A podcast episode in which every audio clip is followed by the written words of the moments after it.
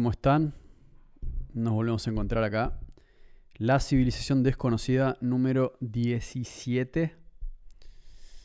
Así que acá estamos, una vez más.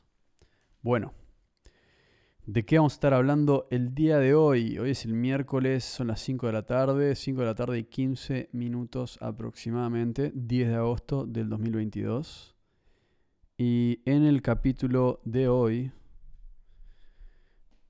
vamos a estar hablando de un lugar que se llama Gobekli Tepe. También vamos a estar hablando de un documento que fue declasificado por la CIA, por la Central Intelligence Agency de los Estados Unidos. Asumo que saben quiénes son. Y, y la idea de hablar de este documento es más que nada para para mostrarles, digamos, la importancia que ha tenido este tema, que tiene este tema para distintas personas en todo el mundo, ¿no? Para distintas instituciones, para distintas academias, para los gobiernos, evidentemente. Entonces, de eso vamos a hablar hoy. Uno de los documentos que hay, y esto lo pueden buscar ustedes, es este documento que se llama The Adam and Eve Story by Chan Thomas. The Adam and Eve Story by Chan Thomas es un libro que se escribió en la década de los 60, por lo que entiendo, lo escribió Chan Thomas, aparentemente, aunque obviamente es difícil saber si ese es su verdadero nombre, pero lo importante es que este documento es, es decir, el libro, por lo que entiendo, se publicó en la década del 60, después fue sacado de, fue sacado, digamos, fue, fue censurado, se podría decir, y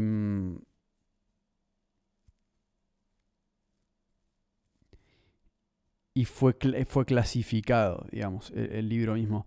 Entonces, eventualmente pasan el Freedom of Information Act en Estados Unidos 2013 y por eso la CIA libera muchos archivos que tenía clasificados, son declasificados y si ahora vas a la página de la CIA vas a encontrar este documento que es básicamente este libro que entonces cuando es aprobado de vuelta, es publicado de nuevo, o por lo menos es aprobado de nuevo por la, por la CIA, es decir, que se libera el documento y, y tenemos por lo menos un pedazo de ese libro que sacaron de, de las librerías en la década de los 60 y van a poder ver ahí que si ustedes van a Google y, y tipean esto de Adam and Eve Story van a llegar a este documento del cual le estoy hablando. ¿Y por qué es importante este documento? Bueno, principalmente este documento es importante porque en él se habla de la idea de que hubieron varios cataclismos en el mundo.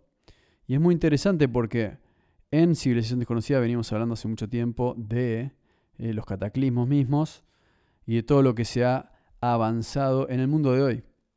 De mm, últimamente, es decir, en estos últimos 10 años. De, cómo se ha avanzado en eh, esa ciencia, que algunos llaman pseudociencia o pseudoarqueología, porque no quieren tomárselo en serio o porque sienten que es completamente erróneo que pueda existir una civilización en el pasado. Pero este libro es durante los 60, entonces es muy, es muy interesante cómo tira tanta información hace tanto tiempo que, que recién estamos redescubriendo. Y al mismo tiempo es interesante porque ¿por qué lo sacarían de las librerías? O sea, ¿por qué el gobierno lo censuraría? O sea, ¿por qué censuraría un libro de historia? Ahora, hay gente que piensa que hay una intención en el sistema actual de hacernos olvidar de nuestra verdadera historia, de ocultar cosas que han sucedido, de ocultar reliquias arqueológicas del pasado. Y, bueno, y de eso habla un poco este capítulo mismo, ¿no? Este capítulo de la civilización desconocida. Porque a mí me llama la atención que este documento no, no, no, no, no solo se haya sacado de las librerías por, de vuelta, Central Intelligence Agency, o sea, la CIA, yo no sé si ustedes conocen la historia de la CIA, pero la CIA empieza Segunda Guerra Mundial, es, es básicamente una agencia, o sea, si bien en ese momento no se llamaba así, se llamaba la OSS, pero es una agencia que está creada para monitorear información durante la guerra, para espiar al enemigo y también para monitorear internamente al, Estado, ¿no? A las inteligencias del Estado. Eventualmente cuando termina la Segunda Guerra y se avanza con la Guerra Fría, en ese mismo tiempo en el cual persiguen a los comunistas, e, eventualmente con el tema del terrorismo. Bueno, es decir, hay, es, muy importante para la CIA la información. La información es su, su área de expertise, por así decirlo. Monitorear información y en este caso también censurar o clasificar. Entonces acá tenemos un libro clasificado que es declasificado en 2013 por el Freedom of Information Act, del cual no voy a hablar en este capítulo, pero se declasifica este libro y ahora ustedes lo pueden leer. Si ponen en Google The Adam and Eve Story, lo pueden leer. Y básicamente voy a resumirles unas partes me gustaría que lo lean porque van a entender un poco de lo que estoy hablando, pero voy a tirarles un poco, en mi opinión, qué partes son importantes de este libro. Bueno, la primera parte se llama El próximo cataclismo. O sea, ustedes pueden ir a Contents y ver el contenido, obviamente. Y bueno, el próximo cataclismo. Em, básicamente se habla de cuándo va a ser el próximo cataclismo y se hablan de distintas teorías que hablan de todo lo que yo ya hablé en este programa. Entonces, ir a eso, la verdad es que no es... Es decir, simplemente corrobora las cosas que, venimos hablando. Em, después tenemos las grandes inundaciones, pueden leerlo, no son muchas hojas. Habla de Cuvier, em, George Cuvier, uno de los más importantes científicos que proponía que, que vivimos, y esto es muy importante, yo creo que esto es esto es justo el tema importante que hay acá. Que es que Cuvier, siendo un científico, siendo uno de los proponentes de que vivimos en un, planeta que, que, tiene múltiples catástrofes. O sea, hay catástrofes, estas catástrofes existen, están ahí y suceden en ciclos, pero nosotros, esta civilización es una civilización que está entre dos catástrofes. O sea, estamos acá entre dos catástrofes gigantes. Entonces, en algún momento va a pasar y lo que sabemos es que en algún momento ya pasó. Eso era lo que decía. Y mm, yo les hablé de Randall Carlson, también proponente de esta teoría, y yo me pregunto por qué censurarían un libro que habla de eso. ¿Por qué, por qué alguien se gastaría el tiempo de decir, no, eso es mentira? Eso es mentira. Em, los egipcios hicieron las pirámides con sus manos y con una rueda, mientras usaban una especie de toalla para cubrir sus partes personales y no tenían nada más de, tecnología. Y esa es la teoría. Entonces, ¿por qué, ¿por qué habría que creer que esa teoría es real? ¿Por qué, ¿Por qué hay que creer que la teoría que nos dan de que una sociedad primitiva construyó estas pirámides cuando hay evidencia de que hay catástrofes. O sea, yo creo que ese es el tema acá de vuelta. El libro habla y explica que vivimos en un ciclo de catástrofes.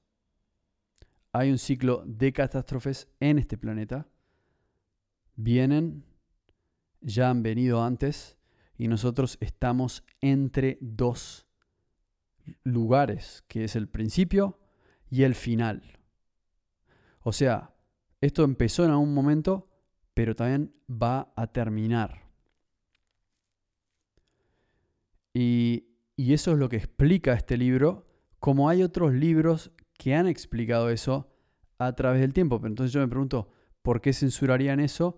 Y para mí es porque hay un interés en los poderes que nos gobiernan, sean intelectuales, políticos, culturales, sociales, lo que fuese, en hacernos creer que eso no es verdad, en, en, mantener al ser humano cómodo y tranquilo, y que no haga muchas preguntas. Esa es mi opinión, que no entiendo por qué hay tanta gente en contra de la teoría de una civilización desconocida cuando hay tantas pruebas. Y ahora llegamos al tema de las pruebas. Pero bueno, tema de las pruebas como ya dije, vamos a hablar de Gobekli Tepe. Pero primero vamos a cerrar este tema de el Adam and Eve Story. Y mi visión es que yo voy a subir el enlace a enlaces recomendados, obviamente. Me gustaría subirle, eh, le voy a subir el enlace que, que está con el link de la página del CIA, lo cual lo hace más gracioso todavía. Van a ver que es verdad, no estoy mintiendo, digamos. Está en la página de la CIA este documento declasificado. Y y bueno, es un breaking point para mí en, esta. Es más que, son más cosas que simplemente van, van dándole más poder a nuestra teoría, dándole más validez. Entonces, voy a seguir acá con, con este documento.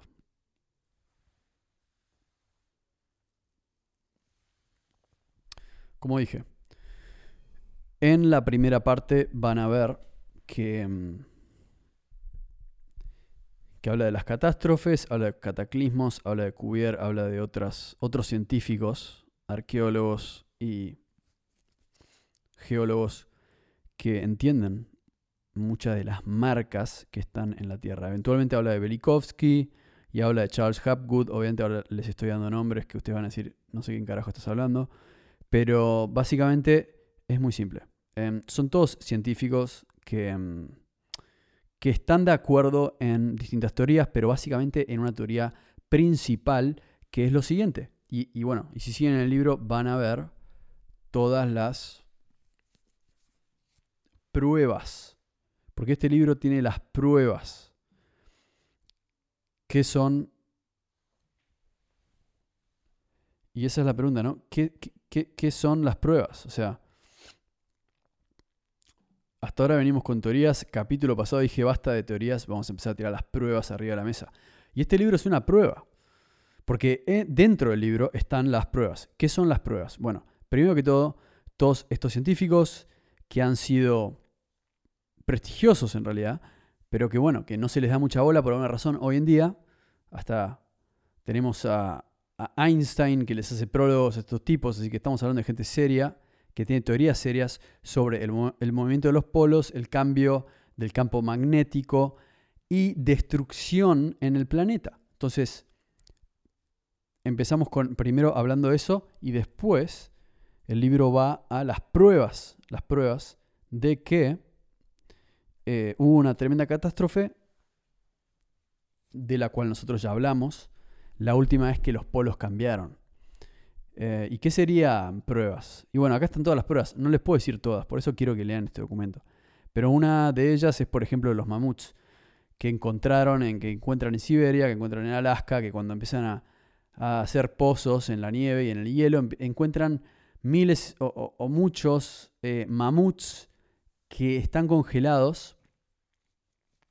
Y lo más interesante es que la prueba es que estos mamuts se congelaron instantáneamente. ¿Y cómo te das cuenta? Porque todavía tienen en la panza la comida que ellos em, ingirieron en ese momento. Por ejemplo, por ejemplo eso, ¿no? Como que eso se llama flash frozen, o sea, congelados inmediatamente. ¿Cómo haces para congelar algo inmediatamente? Bueno, la temperatura estaba acá y bueno, la pones en modo congelación de la nada.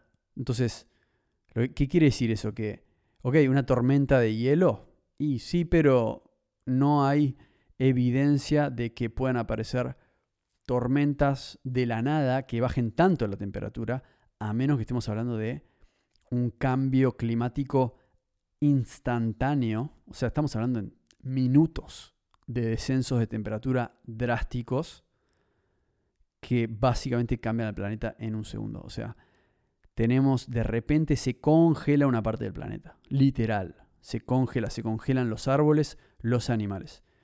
Eso por un lugar. Entonces, esa es una prueba. Por ejemplo, es simplemente una prueba. Otra prueba es que tenemos mamuts y demás, pero están partidos al medio. Y acá dice, twisted as though by a cosmic hand in a godly rage. O sea, básicamente como un nivel de, de, catástrofe, como si algo los, los, partió al medio de la nada, ¿no? Tenemos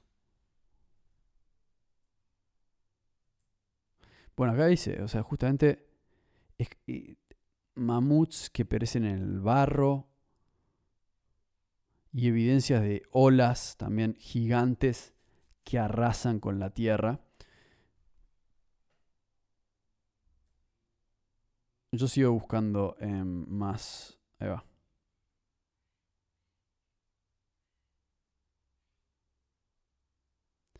Bueno, dice lo que causó la muerte de 40 millones de animales. Sus huesos que están en las playas de Florida, en la, en la arcilla de Nueva Jersey, hasta en Texas, y saliendo de los pozos petroleros de Los Ángeles. Es decir, cuerpos por todos lados de estos animales en Norteamérica que mueren instantáneamente, ¿no? Estamos hablando de mamuts y animales grandes, o sea, no es que no es que son ratas, que bueno, por ahí una buena tormenta te mata a todas las ratas. Estamos hablando de animales grandes. Así que tenemos eso, es algo que analiza este, este libro, digamos. Otras cosas como las historias y leyendas que recopilan en el mundo. Em, eh, acá, acá, hay un compendio enorme, ¿no? Está la épica de Gilgamesh, la historia de Vishnu, la historia de Osiris, la historia de Cristo, la historia del arca de Noé. Em, habla de todo eso. En fin, este, este libro es realmente prueba de que esta teoría es vieja, de que esta teoría no es de, este, no, es de algo que, que estamos inventando hoy en día, sino que viene hace mucho, mucho tiempo. Así que pensar que censuraron el libro para mí habla de que por alguna razón le tienen miedo a, estas teorías. Le tienen miedo. Y para mí, si fuese una teoría estúpida, no le tendrían miedo. Es como los aliens. O sea, si no hay evidencia de que hay aliens, no hay aliens, entonces si alguien quiere creer en eso, que crea en eso, a nadie le importa. ¿no? O sea, no hay evidencia de que existe Dios y sin embargo la Biblia está ahí. Nadie la censuró. Entonces, ¿cuál es el problema con que alguien quiera creer que hay un Dios? ¿Vas a censurar la Biblia por eso? No me parece. Entonces, esta idea de que hubo una civilización desconocida, de que hubo y hay catástrofes cíclicas en el mundo. Evidentemente, en algún punto al gobierno de los Estados Unidos le ha parecido peligrosa y dijo, este libro no puede salir, no lo vamos a sacar. Lo vamos a clasificar, chao. 2013 aparece de vuelta, lo tenemos acá enfrente de nosotros, lo pueden leer ustedes mismos em, y pueden ver toda esta data que se va recopilando sobre los ciclos de los cataclismos y sobre las civilizaciones que han extinguido entre esos ciclos. Y después hay mucha, bueno, va hablando de, de, de más información, más evidencias, más leyendas. Y una de ellas siendo la similitud de los lenguajes a través del mundo, desde el polinesio al griego, al egipcio, al maya, al esquimal, al yakut, al oriental y a más. Bueno, de esto ya hablamos en, este podcast. Ya hablamos del de, sánscrito, del, del, tamil, de la conexión entre el idioma nahuatl y el inglés, del nahuatl con el hindú, etc. Como que encontrás palabras por todo el mundo que evidentemente reflejan que una vez hubo un idioma madre o que hubo movimiento en el mundo mucho antes de que Colón llegue a América y de que hubo mucho cruce cultural hace mucho tiempo em, antes de que nosotros nos acordemos de eso. Entonces es como que eso también, eso está en el libro, el libro toca ese tema y tira información con respecto a eso. Y después hay más información, más información, más información, más información para que ustedes la vean y decidan por su propia cuenta si esto es real o si es toda una teoría que no tiene ningún fundamento. Les dejo este libro para que ustedes lo lean. También habla James Churchward de, de, el continente de Mu. Y creo que es un buen libro, aparte está gratis, está en Google, entonces es como que fácil encontrarlo y fácil que lo lean en sus casas. Y es la posta, es la posta. Van a poder encontrar ahí distintas cosas. Entonces lo dejo con eso. Y dejo que lo analicen por su cuenta. En los próximos capítulos tal vez vuelva al libro para, para mm, analizarlo un poco más. Pero no siento que en este capítulo hay mucho más que decir con respecto a este libro. Muy bien, eso fue la primera parte de este capítulo. Ahora vamos a la segunda parte de este capítulo y eso es otra prueba. Entonces, acá vamos a hablar, como ya les hablé, del esfinge. Les hablé del esfinge en la clase pasada, en el sentido de que Robert Schock, les hablé de su teoría, su teoría de la tormenta electromagnética que cambia al mundo para siempre, de las figuras que están pintadas en cuevas, que son prueba de eso, y sobre la teoría del esfinge, que el esfinge fue erosionado por agua, pero básicamente todo lleva a un lugar que es que nosotros estamos acá, estamos en este presente, ¿no? en este punto en el tiempo, Estamos acá. Y si vamos para atrás, hay un cataclismo. Eso sabemos. Cuando nos damos cuenta que el esfinge es muy antiguo y parecería ser más antiguo que el mismo cataclismo, entonces ahí hay un tema. Entonces, eso es lo que tenemos. Finalmente, esta teoría lleva a que nosotros estamos acá, en este momento en el tiempo, hay un cataclismo y hay cosas que llegaron al mundo de hoy por el simple hecho de que fueron construidas bien, en piedra, y que sobrevivieron al cataclismo, pero no sobrevivió la civilización que creó eso. Y si bien sobrevivió, tal vez sobrevivió, pero de otra forma, es decir, tal vez sobrevivió un 1% de esa civilización y y, se dispersó por el mundo. Entonces, les hablé de que Robert Schock propuso esta teoría de la tormenta magnética, que obviamente Robert Schock es un tipo muy inteligente. ¿Qué quiere decir eso? Quiere decir que él es un geólogo. Entonces cuando fue a ver el esfinge, él dijo, bueno, voy porque me pagan. O sea, la verdad es que espero llegar ahí, voy, voy a ver la roca, voy a decir, sí, bueno, el esfinge es de 5000 a.C., chao. Llegó y dijo, no puedo creer lo que estoy viendo, esto es mucho más viejo de lo que pensé, no sé de cuándo es, y esto es viejo en serio. Y Robert Schoch propuso una fecha, pero con el tiempo te das cuenta que él plantea esta teoría de la tormenta electromagnética, porque a mí, a mí me da la impresión de que Robert Schoch, dado que es un tipo inteligente, dado que es un tipo que no esperaba encontrarse con eso, eventualmente tuvo que crear una teoría para, para, que su mente diga, ok, yo soy un académico. Y como todos sabemos, los académicos van a ir con lo que dice la academia. Schoch, siendo un académico en la Universidad de Boston, probablemente piensa y dice, ¿cómo puede ser? O sea, yo soy científico, yo sé lo que dice tipo el, grueso de la ciencia. ¿Cómo puede ser que esto aparezca enfrente mío? ¿Cómo puede ser que nadie en la comunidad científica haya investigado esto? ¿Cómo puede ser que nadie haya visto esto? ¿Cómo puede ser que nadie lo vio? ¿Cómo puede ser que nadie lo pensó? ¿Cómo puede ser que nadie lo analizó? Entonces, vuelve de ese viaje diciendo, acá hay evidencia de que el esfinge es más viejo de lo que parece y hay evidencia de que puede haber existido una civilización anterior a la nuestra. Y ahí es cuando piensa y dice, bueno, también hay evidencia de un desastre, un cataclismo. No hay tanta evidencia del impacto de un cometa.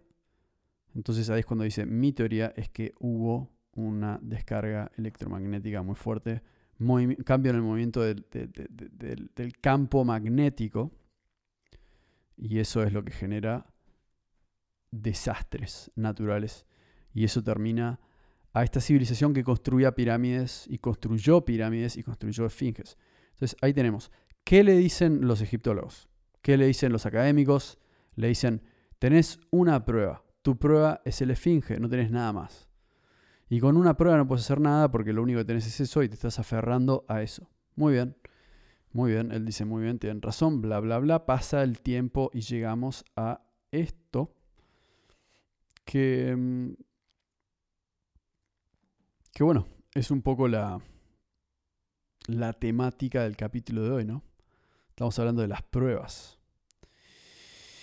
Y así llegamos a dos palabras muy interesantes que van a escuchar muchas veces en el mundo de hoy en cuanto al, mundo de la civilización desconocida. ¿no? Van a empezar a escuchar estas palabras si ustedes van a Joe Rogan, si ustedes van a, a otros canales en los cuales hay gente que habla de esto, van a encontrar eso. Van a encontrar esta palabra que es estas dos palabras que hablan de un lugar en Turquía y ese lugar se llama Gobekli Tepe. Van a empezar a escuchar van a, empezar a escuchar bastante más de Gobekli Tepe en este podcast y en el mundo.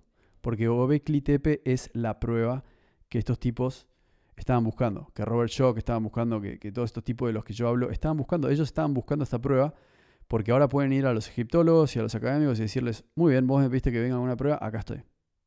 Tengo una prueba. Entonces, ¿por qué tienen esa prueba? Bueno, Gobekli Tepe, les voy a contar un poco la historia de Gobekli Tepe. Es un sitio arqueológico en la parte del sudeste de Turquía. Y, mm, está datado, y esto es está fechado entre 9500 a.C., no, perdón, entre hace más o menos 9500 años y 8000 años. El sitio mismo es básicamente, para que ustedes lo entiendan, Estamos hablando de una suerte de redondel, de círculo. O sea, hay muchos círculos y también les recomiendo que pueda tratar de subirles un enlace recomendado que les muestre un video de Gobekli Tepe para que básicamente se den cuenta de lo que estoy hablando. La primera persona que lo excavó se llama Klaus Schmidt, es un arqueólogo alemán y él dice que es el primer templo del mundo. Un santuario, según él. Y esta es la teoría que él tiene. Él dice, es un santuario que usaban los nómadas, cazadores recolectores, en esa época. Primero se encuentra en el año más o menos 1963. También, misma década que el libro del cual les, del cual les hablé. Y bueno, ¿por qué es tan importante este lugar? O sea, ¿qué tiene importante realmente? No es una pirámide, no es una esfinge. ¿Qué es lo que tiene que lo hace interesante para nosotros? Primero que todo, lo que les puedo decir es que fechar las cosas es muy difícil usando radiocarbono, porque estás agarrando materia orgánica del lugar, ¿no? Como cadáveres, como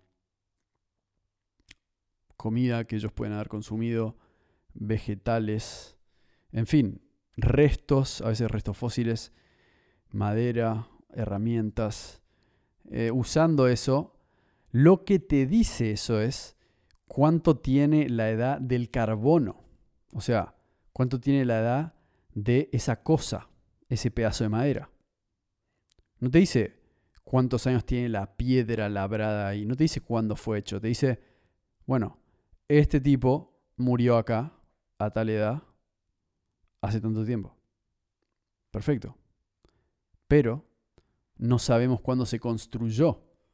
Porque, por ejemplo, nosotros sabemos, imagina que hay un pum, cataclismo. Entonces alguien todo el mundo se muere, chau, Europa explota, pero quedan restos. Entonces después de un tiempo hay una civilización que baja de las montañas, que son los únicos que sobrevivieron, y dicen, bueno, vamos a dar vueltas. Van, llegan a Europa, llegan a París. Llegan a París, encuentran a un tipo que está muerto y dicen, uh, este, este es de hace, no sé, 4.000 años. En el año 2020 se murió este tipo. Entonces, ¿París fue construido en el año 2020? No, París no fue construido en el año 2020. París, París existió en el año 2020. París murió en el año 2020, pero no fue construido en el año 2020. Así que no sabemos cuántos años tiene. Lo que sí sabemos es que ahí, en ese momento, había gente viviendo ahí, pero no, no podemos decir cuándo fue construido, a menos que nos metamos ahí y empezamos a conectar los puntos y leamos la historia del lugar mismo. Así que ahí hay algo muy importante que hay que tener en cuenta, que es que el radiocarbono nos dice eso, pero no nos dice qué es lo que estaba pasando antes. Entonces, por primera vez en la historia tenemos fechajes de radiocarbono que van tanto para atrás en una ciudad o algo construido así. Entonces, el radiocarbono nos dice, bueno, 9500 antes de Cristo, o perdón, 9500 antes de ahora, lo cual sería más o menos 8000 antes de Cristo. Hay gente viviendo ahí. Pero para mí no tiene sentido, porque de vuelta, si París tuvo 2000 años, entonces por ahí Gobekli Tepe también tuvo 2000 años. O sea, París está poblado hace ¿cuántos años? Un montón de años. No sé, 1000, 2000. O sea, París debe tener gente hace miles y miles de años. Porque es una ciudad importante, es un lugar estratégico. Lo mismo con Londres. Em, o sea, Londres existió cuando los romanos ocuparon Britania, digamos. Londres seguramente ya estaba ocupado. Entonces Londres tiene por, por lo menos 2000 años o más. Entonces estamos hablando de de... Estamos tratando de ver cuándo fue construido, no cuándo fue... cuando murió en un accidente. Entonces, ahí tenemos, ahí tenemos algo muy importante.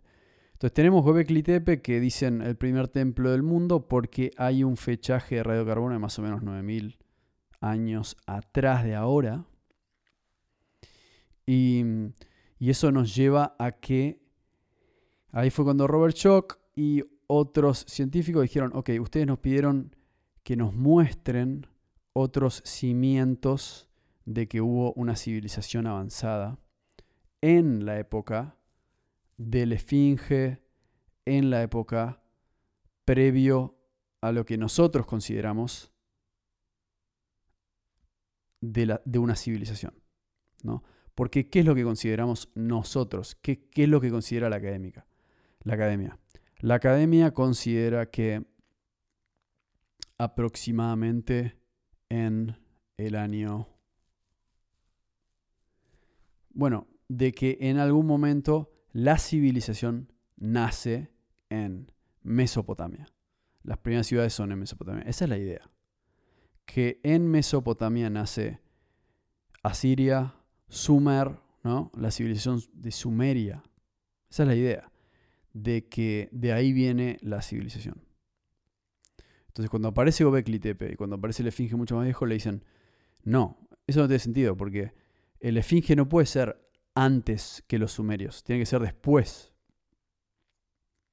Pero sin embargo, la fecha en la piedra dice que es antes. Entonces Robert Shock empieza a pensar y dice, bueno, sí, pero en realidad no dice eso la piedra, entonces yo soy geólogo, yo tengo que ir con lo que dice la piedra y no con lo que ustedes quieren que diga. Cuando aparece Gobekli Tepe, eso demuestra de que antes de Sumeria ya hay una civilización avanzada. Entonces la gente dice, muy bien, ok, tenés eso, pero ¿dónde está la gente? O sea, no hay evidencia de que hay gente. Entonces acá es donde entra la, la idea de que sí, no hay gente porque esa gente se murió esa gente se murió. Después repoblaron esos lugares. Y por eso vas a encontrar cadáveres de gente en esos lugares. Y esos cadáveres van a tener tantos años. Pero no sabemos cuándo se construyeron. No sabemos cuándo se construyó la Esfinge. Solo sabemos cuándo hubo lluvia arriba de la Esfinge.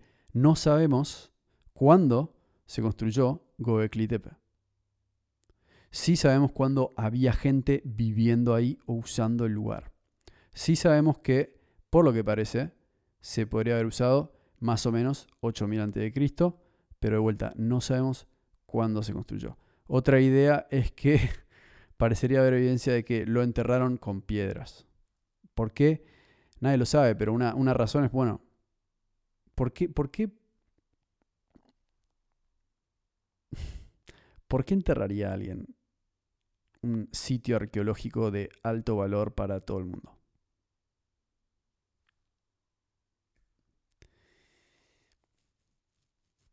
Es una buena pregunta. O sea, ¿por qué censurarían ese libro que se llama The Adam and Eve Story? Y ahí linkeamos las dos cosas. Es como que censuran el libro. Censuran Gobekli Tepe. O alguien le tira rocas arriba, no sé, por ahí cientos de años para taparlo. ¿Cuál es la idea?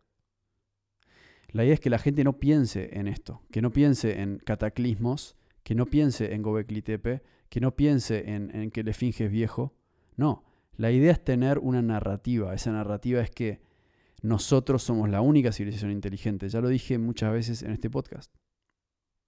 La idea es no pensar, pero aparecen estas pruebas porque son inevitables. Están ahí, no, van a poder, no la van a poder esconder para siempre a estas pruebas. Entonces, acá estamos nosotros analizando esas pruebas. Y esas pruebas son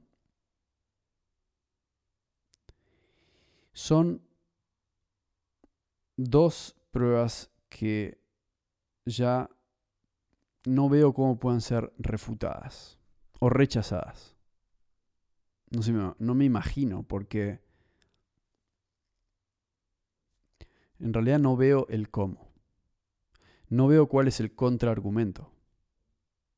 Estamos hablando de una especie de círculo de piedras con monolitos hechos muy complejos, que son similares a los que están en Perú, en Tihuanaco, de alguna manera. Y de alguna manera la ciudad más vieja del mundo.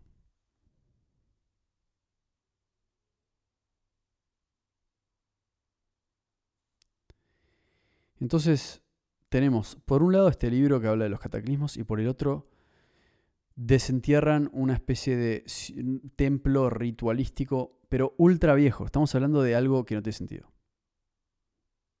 Pero al mismo tiempo alguien me podría decir, bueno, pero ¿por qué hay tanta evidencia de cazadores nómadas en el mundo? O sea, si vos decís que había una civilización avanzada, ¿dónde está la gente? Bueno, la gente no está. Entonces la gente dice, bueno, pero acá hay restos de tipos primitivos en estos lugares. Y ahí entra la teoría que es, eso es porque esta gente no construyó estos lugares. O sea, los nómadas primitivos que vivían ahí no construyeron los lugares, usaron esos lugares, vivieron en esos lugares, pero no construyeron esos lugares. No construyeron los templos, no tenían la tecnología y no tenían ni las herramientas, ni la inteligencia. Bueno, la inteligencia tal vez sí, pero no tenían las herramientas e, en ese momento para hacerlo. Entonces, la respuesta al dilema es el cataclismo. El cataclismo es el principio del problema y es la respuesta, porque quiere decir que hubo un cataclismo. Y el cataclismo no logró derribar algunas cosas. Se llevó a toda una civilización, pero no logró derribar el esfinge, pirámides, monumentos enormes. No logró derribarlos. ¿Que mató a la gente? Sí. Mató a casi todos, tal vez a todos, quién sabe. Pero la respuesta es esa. Entonces, estamos hablando de que hay un mundo pre-cataclismo. Y en ese mundo se construyeron cosas increíbles. Se muere ese mundo, cuando se muere Atlantis, cuando cambia el mundo. Y el ser humano vuelve a lo que uno llamaría de vuelta a la edad de piedra. Entonces, nómadas, cazadores, recolectores. Y, y empiezan a poblar el mundo de vuelta y empiezan a ir a estos templos y los usan, así como los egipcios usan las pirámides, así como los sumerios deben usar algunos lugares que por ahí quedaron de antes, pero la civilización se reconstruye, no se construye, se reconstruye. Y, hay gente que habla del legado de ese pueblo del pasado que murió en una catástrofe. Entonces, la teoría de la civilización desconocida lo que dice es, no, no somos la única civilización avanzada. Hubo una civilización avanzada. Vivieron en otros tiempos, hace decenas de miles de años. Hubo una catástrofe, el mundo cambió para siempre, el ser humano sobrevivió a esa catástrofe, no se extinguió, y empezó a repoblar la tierra y ahora estamos acá. Y ahora estamos acá, y eso es importante, ahora estamos acá de vuelta. Esa es la teoría hasta ahora de la civilización desconocida.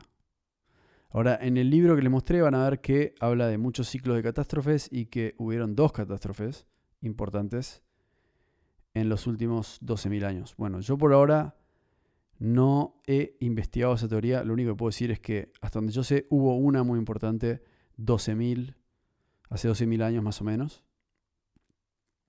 en la época que se Younger Dryas. Entonces, por ahora, la teoría de la civilización desconocida es esa. Hubo una civilización muy avanzada, hubo una explosión a nivel mundial y ahora estamos siendo nosotros la nueva civilización avanzada. Y la pregunta es, según el libro, y esto es muy, importante porque la pregunta es, ¿por qué censura el libro? Y bueno, según el libro, las catástrofes son cíclicas. Y coinciden con el hecho de que justo pasan cuando el ser humano llega a un grado de evolución alto. Coinciden con eso. O sea, dice que, que no se entiende muy bien si son cada 6.000 años o cada 12.000 años de que hay una catástrofe. Pero es, es, aproximadamente eso. Que es algo cíclico. Tiene que ver con el calentamiento solar, tiene que ver con, con el movimiento de los polos. Es decir, no es un planeta estable. No es un planeta estable. No lo es. Nunca lo fue. Queremos creer eso. Porque es mucho más conveniente creer eso. Es mucho mejor creer eso, es mucho más tranquilo creer eso. Pero no es verdad. O sea, la verdad a veces es incómoda. Y en este caso, George Cuvier, como dije recién, Randall Carlson, muchas otras personas hablando de que queramos o no, hay evidencia en la Tierra de que hubieron grandes catástrofes. Cada tanto tiempo. Eso quiere decir que va a haber otra catástrofe. ¿Será por eso que quieren censurar este libro? No lo sé. ¿Será por eso que alguien interrogó Beckley TV diciendo basta, no queremos que nadie crea que hubo inteligencia en el pasado, Em, las pirámides las hicieron estos egipcios de ahora, con ruedas, a pesar de que no tenían, etcétera, etcétera, la tecnología correcta.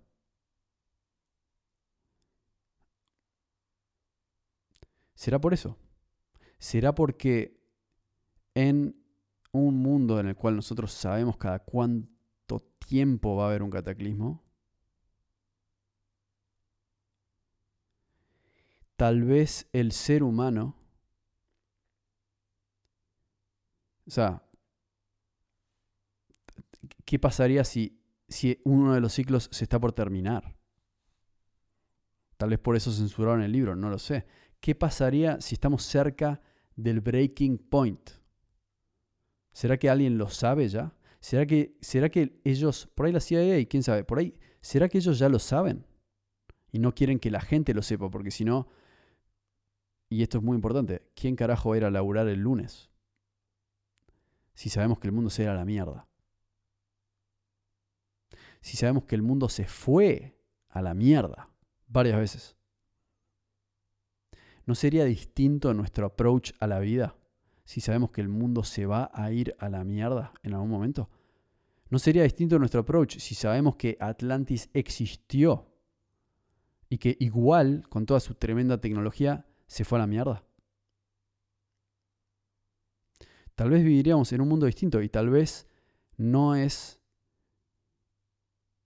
el mundo que algunas personas quieren tener. Tal vez no quieren que la gente sepa sobre lo que pasó. Entonces hay un encubrimiento de la historia. Y cuando empezamos a plantear esto, hay gente que no es que ni siquiera lo sabe y lo oculta, sino que tiene tanto metido en su cabeza que no puede ser que, que aunque les muestres la evidencia, te van a decir que no tiene sentido. Te van a decir que no tiene sentido, te van a decir que es fantasía, que ganas de creer en algo, que Atlantis fue solo una leyenda y nada más. Y cuando les preguntas, decime ahora cómo hicieron las pirámides y el esfinge, no te saben decir. Entonces, ¿cómo puede ser? ¿Cómo alguien con tanta seguridad puede decir que esto no puede ser? Yo creo que es eso. Yo creo que es que es incómodo pensar en que el mundo cada tanto se va al carajo porque es lo que hace. Es lo que hace. Así el mundo se sacude de las pulgas que somos nosotros. Los seres humanos somos pulgas en este planeta. Somos pulgas. O sea, es obvio que somos pulgas. Estamos ahí haciendo pozos petroleros, pum, pum, pum, pum, pum. Y obviamente el mundo en algún momento dice, bueno, ¿sabes qué? Me hinché las pelotas de estos tipos. ¡Bum! Me los saco. O sea, los perros hacen eso todo el tiempo, se sacuden las pulgas. Nosotros somos pulgas. Somos buenas pulgas, a veces malas. Pero somos, somos, somos somos lo que somos y tenemos un tiempo para gozar en este planeta, pero en algún punto se debe terminar la historia. Porque si no, no tendría sentido. Todo en el cosmos funciona igual. Eventualmente hay una lluvia y se limpia todo. Porque si no, yo, a veces pienso, hay mucha gente que cree en esto de nuevo, vamos a arruinar el planeta, lo vamos a cagar nosotros. El planeta creo que va a estar bien. Es un planeta gigante, puede hacer lo que quiere. Cuando tiene que haber un tsunami, va a haber un tsunami. Quédate tranquilo que en algún momento se va a ir toda la mierda. Quédate tranquilo. Pero eso es lo que yo creo. Creo que si supiésemos la historia de la civilización, seríamos mucho más libres. Si vos supieses que el mundo se autorregula eventualmente, entonces tal vez tendrías otra visión de la vida. Y dirías, ¿Qué pasó realmente en Atlantis? O sea, quiero saber cómo eran, quiero saber qué tecnología tenían. Y de eso va a ser el capítulo que viene. En el capítulo que viene vamos a estar hablando de eso. Vamos a, vamos a tratar de, de imaginarnos cómo eran las civilizaciones del pasado, sobre todo esta civilización anterior a la nuestra. Vamos a ver si en algún lugar del mundo quedó tecnología pre-catástrofe y vamos a tratar de encontrar, como siempre, pruebas de que tenían tecnología. Y, y así vamos a tratar de viajar un poco al pasado. Y ya empezar a hablar de los textos y de las leyendas y, y toda la evidencia histórica que podemos tener de la civilización desconocida. Vamos a tratar de, de entrar en ese mundo y de, de verlo con nuestros ojos. Así que ha sido un gustazo tenerlos como siempre acá en la civilización desconocida y nos vamos a ver la próxima vuelta. Bueno, nos vemos la próxima. Hasta luego. Chao.